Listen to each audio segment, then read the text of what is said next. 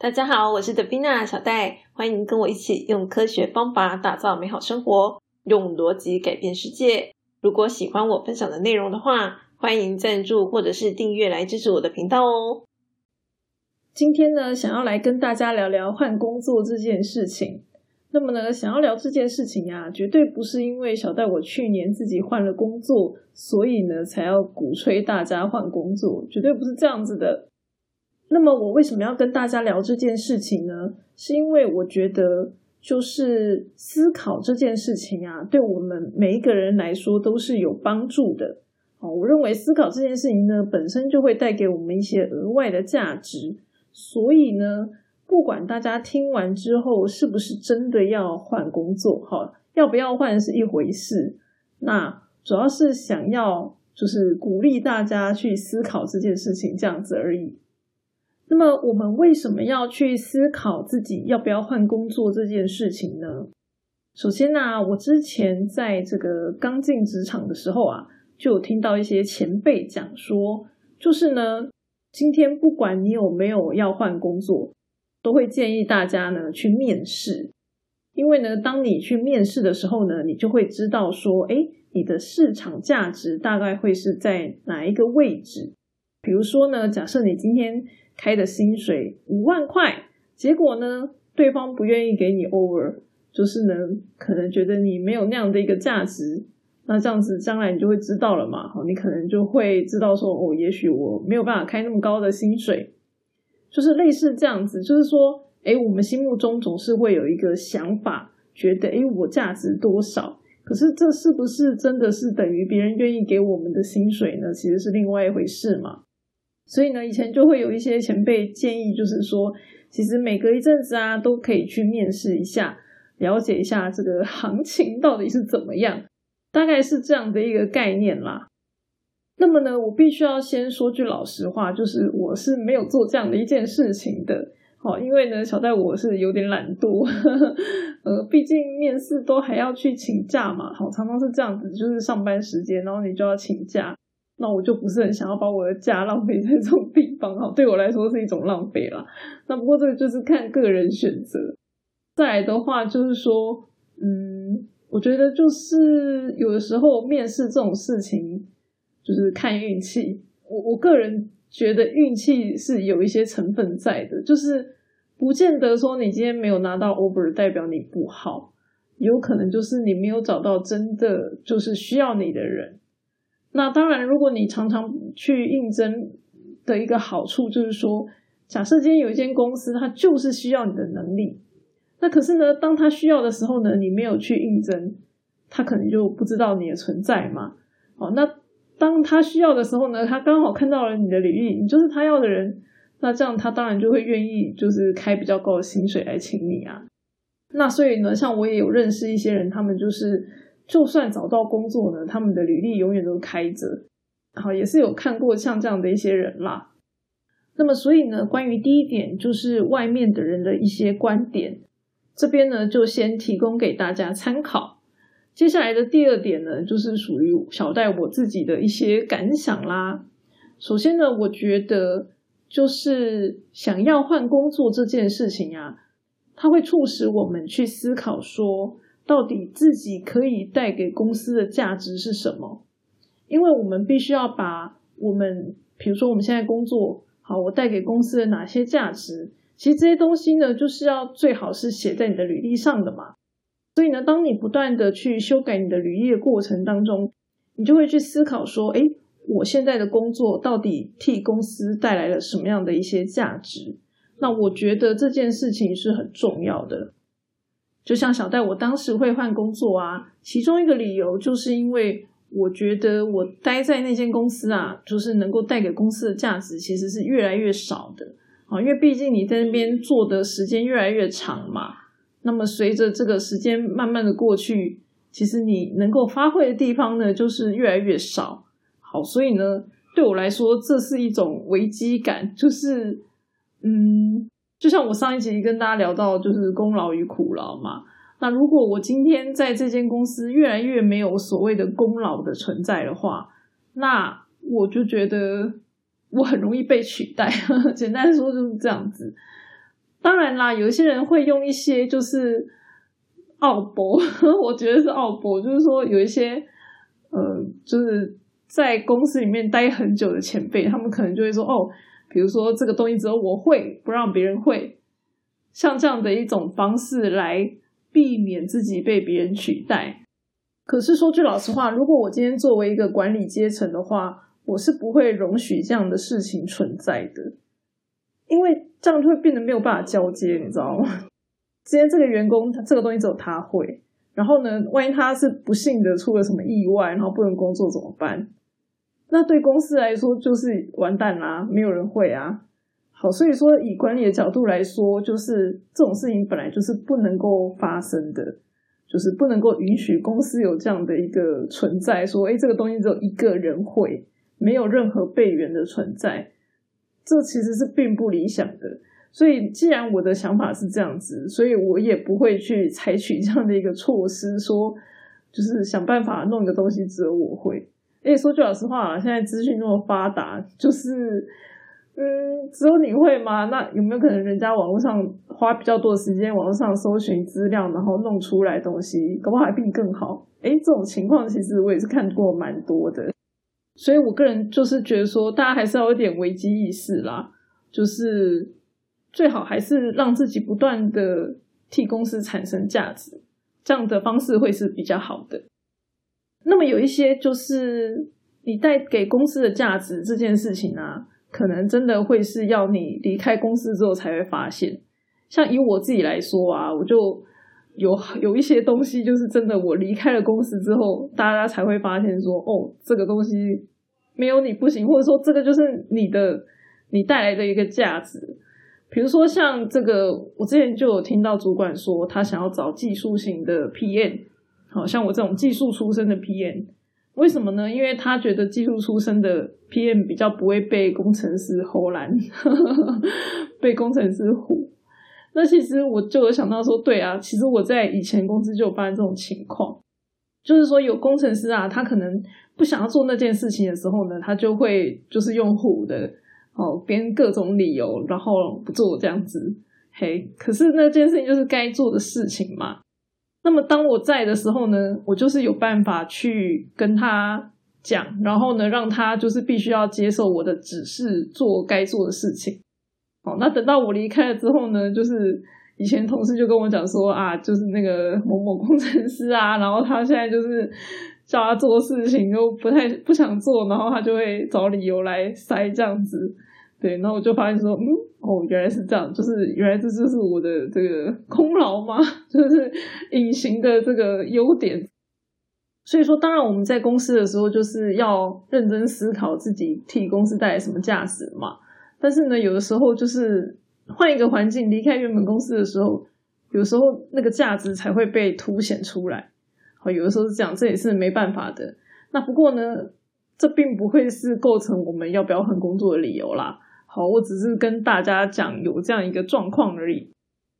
那么呢，当然我也有听过一种说法，我认为在现在这个时代是蛮常见的，就是说，如果今天一份工作做太久的时候，别人可能会怀疑你的能力到底怎么样。因为呢，像我刚刚讲的嘛，就是我在一间公司待久了之后，可能这个能够替公司产生的价值是递减的，哈，就越来越少的。可能一开始冲的很快，但是呢，越到后面就是那个变成水平线这样子，就是没有什么太大的帮助。那么这种情况呢，其实相信在很多人的身上都是一样的。就是假设你今天是一个有能力的人，你进到了一间公司之后。你当然能够很快的替这间公司产生价值，可是呢，随着时间的过去，理所当然你能够提供的价值是变少的，这是很多人都能够想象的一件事情。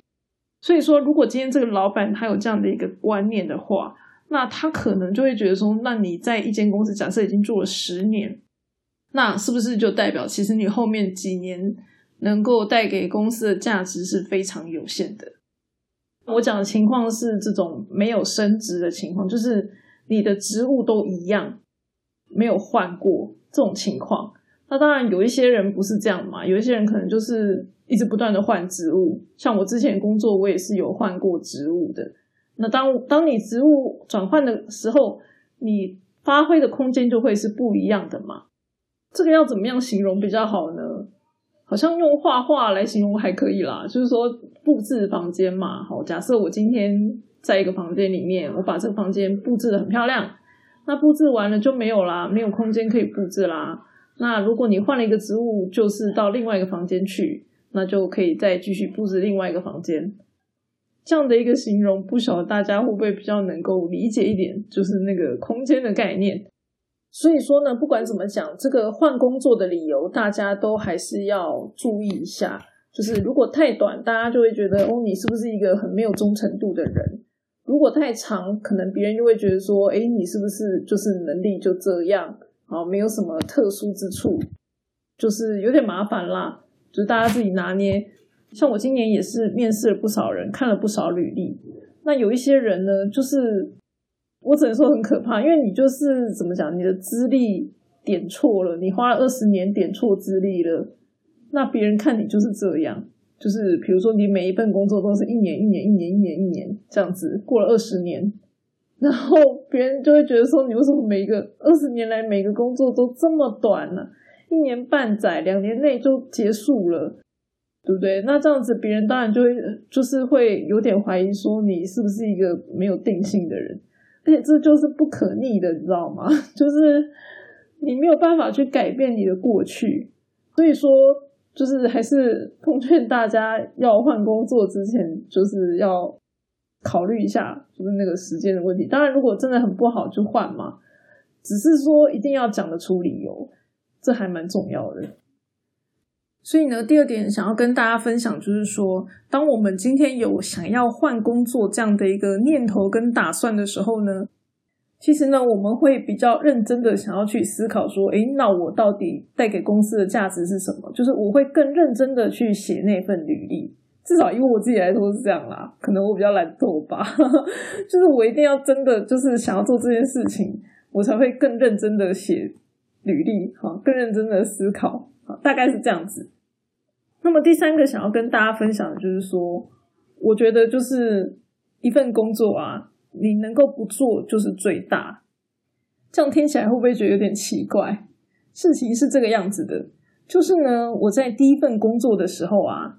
我那个时候其实没有很喜欢那份工作，所以呢，当时我就会觉得说，嗯，这个工作反正我迟早都要换的嘛，啊，所以说老板你喜不喜欢我都没差，就是我不需要特别去讨好里面任何一个人，简单说就是这样。所以说呢，我在这个提建议上面就会比较勇敢一点。那么我当时的老板呢，他其实是比较喜欢那种乖顺的员工，好，就是他讲什么员工就照做就对了。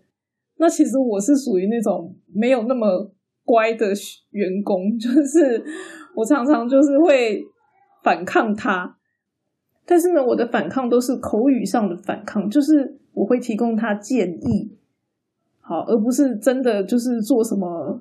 就是乱七八糟的行为之类的，哈，不是这样的建建议，就是基本上是一种反对嘛，哈，因为我不是说他说一就就一这样子，他说一我可能说二，就是我会给予他建言。那但是呢，我在这个第二季第二十四集也有跟大家分享过，这一集讲的是我们如何同时达成合群与不合群的勇气，就是说今天。不管再怎么样，我提供他什么样的建言，好，甚至还跟老板吵架，就是比较大声。可是呢，最后最后他叫我做什么，我都还是会去做。就是最后的结果，我的行动都还是会依照他的指示去做。所以呢，在这种情况之下，我可以帮助老板做出正确的决定。老板虽然是喜欢乖乖牌，没错啦，但是呢，他却也还蛮喜欢我的，这样子就变成还蛮微妙的。就是明明我的这个，就是他喜欢我的原因，竟然是我的叛逆啦。哈，简单说就是这样，就是他明明喜欢的是那种乖乖的人，对，就很有趣。那那像我在这个换第二份工作啊，在刚换的时候呢，那个时候呢，就会觉得说，嗯，好，我要好好做。然后呢，这个工作说不定就是可以做久一点这样子，好，因为是我比较喜欢的工作嘛，好，也许可以做久一点。可是呢，我觉得当我有这样的一个心态的时候啊，反而就是好像不是很敢反抗长官的命令，就是说老板讲什么不是很合理的，那我也不太敢说些什么。所以后来我就觉得这样不行，这样是不好的，就是我应该就是。不能够害怕丢掉工作这件事情，这样子呢，我才能够就是勇敢的提出建议。当然，我的建议都是我认为是好的啦，哦，就是对公司真的是有帮助的建议。那如果就是嗯，如果今天是一些比较刚出社会的新鲜人，哦，可能这个刚开始工作嘛，也不太知道说。就是该怎么样做才是好的。当当我们不是很确定的时候，那当然就是乖乖闭嘴啊，就是老板叫我们做什么就做啊，这当然是没有问题的。就是不需要去勉强自己一定要有什么意见。那只是说，当我们做了，或者是说做到一半，做的过程中觉得有哪里不是很好像不对劲，或是说，哎，是不是需要去嗯知会某人啊，讲一下啊等等之类的。好，是不是比较合乎情理？类似像这样子，好像这样这这种各种小小的建议，其实都是可以去提的。好，我我认为是这样子。像我现在就有同事啊，他是认为说，今天这件事情只要是对的，好，我们认为是对的，我们就必须要去坚持。那但是对我来说，我就会觉得说，哎，我现在只不过是一个小主管而已，我哪有什么这个屁股去坚持啊？就是老板讲什么就讲什么啊？对啊，那可能这个如果今天这个同事他在这个公司里面的地位，我讲的地位并不是指这个实际上的职位哦，可能是他虽然职位不高，但是呢，他在这个公司的隐藏的地位是高的，好，这也有可能。总而言之呢，当这个你的地位比较高的时候，你当然是可以比较大声一点啊，就是可以去坚持你想要做的事情。好，我觉得是这样子。那但是以我自己来说，我本身就比较不是属于那种就是非坚持不可，基本上我还是比较属于以和为贵的类型啦。好，所以呢，我就会采取我跟大家分享的，就是。我会声明我的立场，但是呢，最后的结果我都还是会配合，这是我一贯的作风啦。好，所以这是我个人风格的问题。但是不管怎么说，我都还是会建议大家，就是如果你认为怎么样做是比较好、比较正确的，都还是要提出来比较好。那只是说，我觉得有的时候是很困难的。像我有遇到一些人呢，就是他们认为的好，可能是。怎么讲，就比较过时的，就是可能他们认为的好，在别人的眼中并不是那么的好，嘿，可是他们就还是会去坚持自己认为好的事情，这种情况也是有的，所以这就是为什么我比较就是属于以和为贵类型啊，就是我一定我不会绝对坚持我自己要做的事情。什么叫做好？其实这件事情对我来说是很难去百分之百去定义的。就像我们看别人，我们也会觉得说他坚持的好是错的，那会不会我坚持的好也是错的呢？只是我不知道，对不对？所以说，今天我认为怎么样，我会提出建议。可是呢，最后我都还是会以这个整个群体，好看看是谁有发言权嘛。看是这最后是老板决定呢，还是群体决定？最终的结果是怎么样，我就会去配合执行。好，我的我的这个风格大概是这样。所以呢，以上三个啊，就是我跟大家分享为什么我认为要思考，就是该不该换工作的一个理由啦。好，那我觉得我是一个没有办法就是欺骗自己人，就是。我如果就是不想要换工作，我就是想要在这个公司就是好好做的时候呢，我觉得至少对我来说，第三点就是非常难做的，就是我很难欺骗自己，然后去做到说哦，我可以就是很勇敢的谏言呐，然后就是怎么讲，就是那一种心情，就是诶，这个这个工作我随时都可以不要。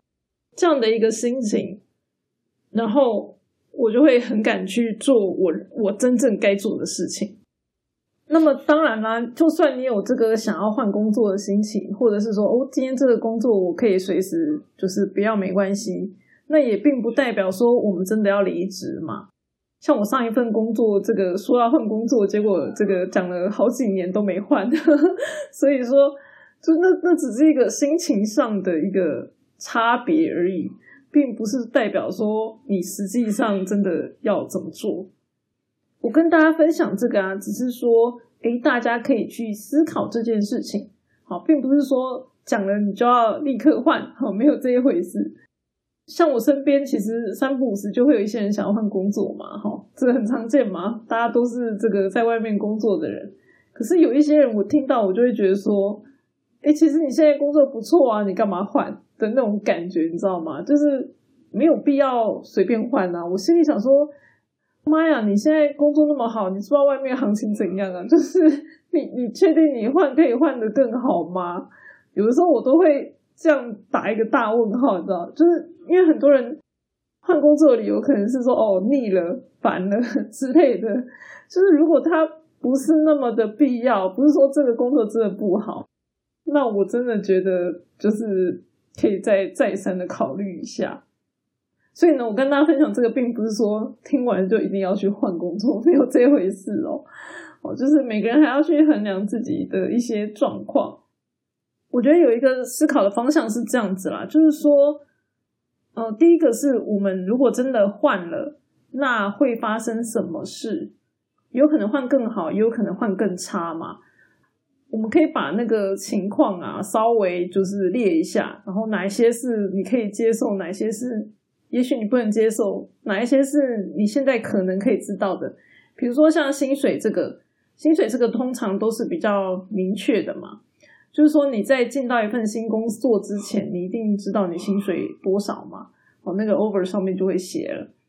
那可是说像这个这个公司文化啊等等哈，像我自己公司文化这个问题，我是每一次面试我一定会去问的，就是好，比如说要不要加班。这个对我来说，我就是采那种，就是，嗯，我不喜欢常态性加班。好，简单说是这样，对不对？我今天还要录 p o d c a s 跟大家分享有的没的，我那我就是不想要把全部的时间花在公司上面，所以对我来说呢，我就会比较在意这个公司的文化，好，或者是说有没有这个勾心斗角啊等等这种情况，诶，这是哪一些问题是你比较在乎的？那在面试的时候呢，就是可以问一下，当然不一定会得到百分之百正确答案嘛，可是总是会比起不问还要好一些。那么我也不建议大家就是裸辞，就是还没有找到工作就直接先辞职。我比较不是那么建议，就是除非你的家庭状况、经济状况是还不错的，或者是说你的存款是够的，我觉得至少可能，因为老实说啦，加上最近疫情。我真的遇过好多那种，就是真的非常久没有找到工作的人，所以就是要看一下垫垫自己斤两，就是撑不撑得下去啊。像以我自己来说，我是完全没有办法，就是我我的状况是我没有办法忍受一个月没有拿到薪水，好，因为我的经济压力就是这么大，所以说我就是不可能裸辞的。啊对啊，那那如果今天要裸辞，可是我朋友可能因为他裸辞了，但是他就是可以住在家里嘛，就也没差。啊。对，所以就是每个人的情况不同，这个都必须要去衡量好。那我还有遇过那种就是辞职了，然后就是跟人家借钱的，借钱生活，我觉得这种就是真的是非常的不好。